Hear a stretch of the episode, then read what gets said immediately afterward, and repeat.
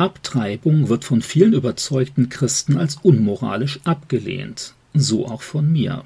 Immerhin handelt es sich bei Abtreibungen um die Tötung von Menschen mit Gründen, die aus den Maßstäben Gottes nicht gerechtfertigt werden können. Nun stellt sich aber die berechtigte Frage, inwieweit Dinge oder Personen ethisch abgelehnt werden müssen, weil sie näher oder weiter mit Abtreibungen zu tun haben. Darf man beispielsweise in einem Krankenhaus oder einer medizinischen Abteilung arbeiten bzw. sich behandeln lassen, wenn dort auch abgetrieben wird? Darf man sich bei einer Krankenkasse versichern, wenn diese auch Abtreibungen finanziert und man mit seinen Beiträgen indirekt daran beteiligt ist? Darf man Medikamente nehmen, die von einem Hersteller stammen, der auch Abtreibungsmittel entwickelt und verkauft? Darf man ein Medikament benutzen, das mit Zelllinien getestet wurde, die abgetriebenen Embryonen nach ihrem Tod entnommen wurden. Ganz einfach lassen sich all diese Fragen nicht beantworten, weil die eigentlich zu beurteilende Handlung ethisch weitgehend unproblematisch ist, sie irgendwie aber doch mit moralisch abgelehnten Abtreibungen zu tun hat. Augenblicklich gibt es im Internet wieder einmal eine heftige Diskussion um Corona-Impfungen. Lange Zeit wurde behauptet, Corona-Impfungen seien generell unwirksam, was sich so bisher allerdings nicht bestätigt hat. Später wurde eingewandt, bei Corona-Impfungen ginge es vor allem um den Profit von Bill Gates und anderen Milliardären. Profitiert an erfolgreichen Corona-Impfungen haben diese Personen aber bisher nur marginal, gemessen an ihren sonstigen Investitionen. Dann wurde behauptet, Corona-Impfungen würden zahlreiche schwerwiegende Nebenwirkungen hervorrufen. Auch das konnte nach mehr als 1,5 Milliarden Impfungen nicht nachgewiesen werden. Die vielfach beobachteten Nebenwirkungen bewegen sich bisher durchaus nur in der zu erwartenden Größenordnung. Unter überzeugten Christen wird derzeit über die ethische Bedeutung von Embryonen für die Entwicklung, die Testung und die Produktion von Corona-Impfstoffen diskutiert. Leider scheint für manche Beteiligte das Ergebnis immer schon festzustehen, ehe die Argumente gründlich geprüft wurden. Manche wollen Impfungen generell verteidigen und hören nur auf Erklärungen, die diese Position begründen. Andere suchen nur nach Argumenten gegen Corona-Impfungen und meinen diese auch beim Thema Abtreibung zu finden.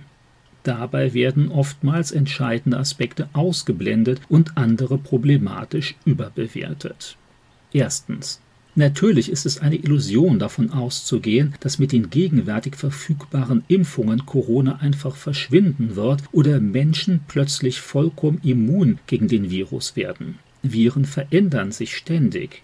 Eine Impfung aber kann nur gegen den gerade verbreiteten Virusstamm schützen.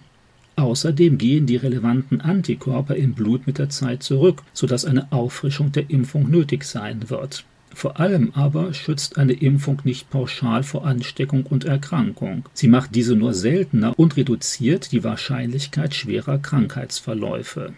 Zweitens. Die meisten der in Deutschland verabreichten Corona-Impfungen sind nicht mit direktem Einsatz von embryonalen Zelllinien erzeugt worden, zum Beispiel bei denen von BioNTech.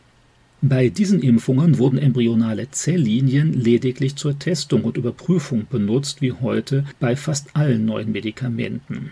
Die eigentliche Entwicklung und die Wirksamkeit dieser Corona-Impfungen aber sind nicht abhängig von diesen menschlichen Zellkulturen. Sie setzen sie weder voraus, noch sind sie für deren Wirksamkeit erforderlich. Drittens. Andere Corona-Impfstoffe wurden mit Hilfe embryonaler Zelllinien erforscht und entwickelt zum Beispiel bei denen von AstraZeneca. Allerdings muss auch hier beachtet werden, dass dafür keine Embryonen verwendet wurden, sondern menschliche Zellen, die seit Jahrzehnten in Nährlösungen künstlich vermehrt wurden. Diese Zelllinien gehören schon lange zu keinem menschlichen Körper mehr. Es handelt sich um keinen eigenständigen Organismus.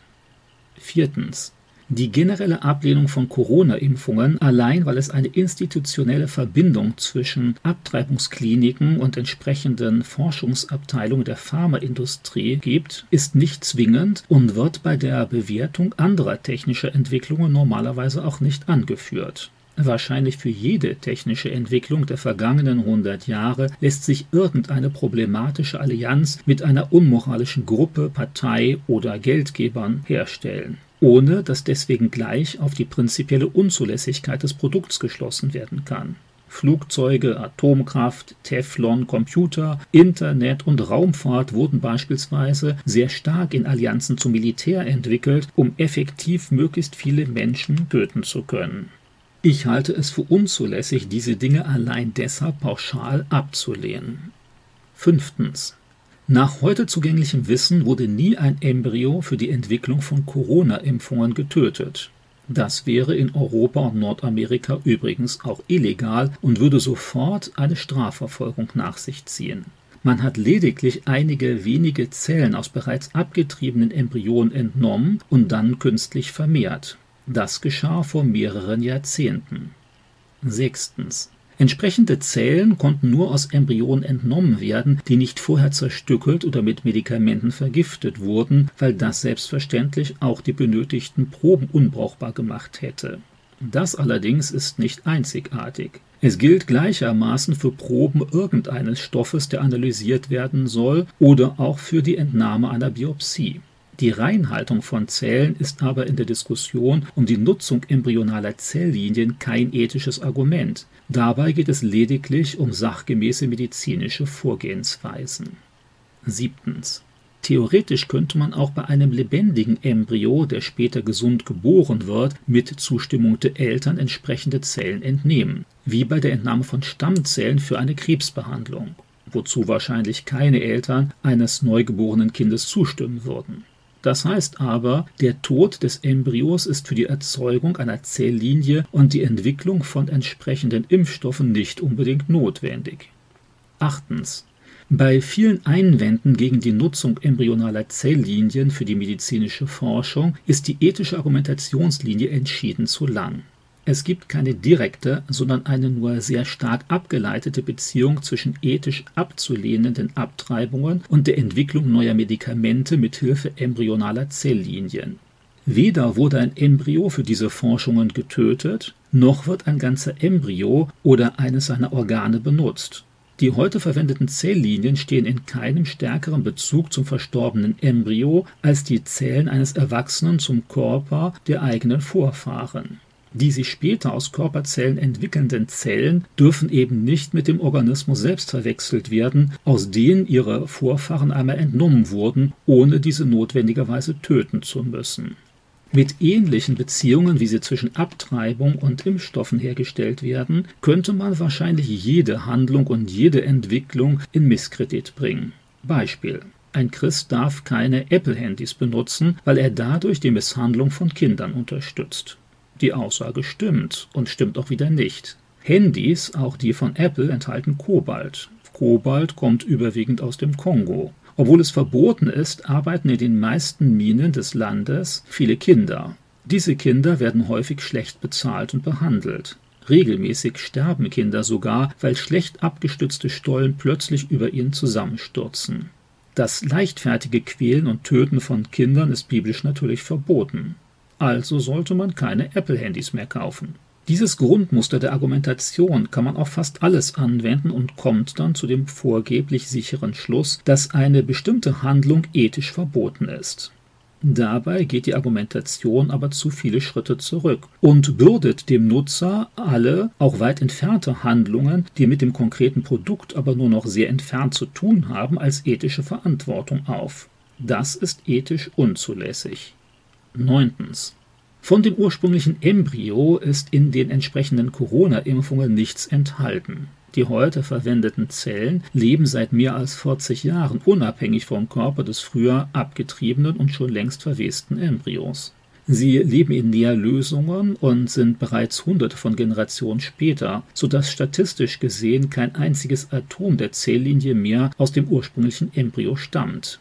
Nichts deutet darauf hin, dass diese einzelnen Zellen in irgendeiner Beziehung zur Persönlichkeit oder dem Wesen des Kindes stehen, aus dem ihre Vorfahren vor mehreren Jahrzehnten entnommen wurden. Ebenso wenig würden die meisten Ethiker behaupten, dass die Würde eines Menschen der gespendeten Blutkonserve oder der Biopsie einer menschlichen Untersuchung zukommt, nur weil es sich dabei um Gewebe einer lebenden Person handelt. Zehntens.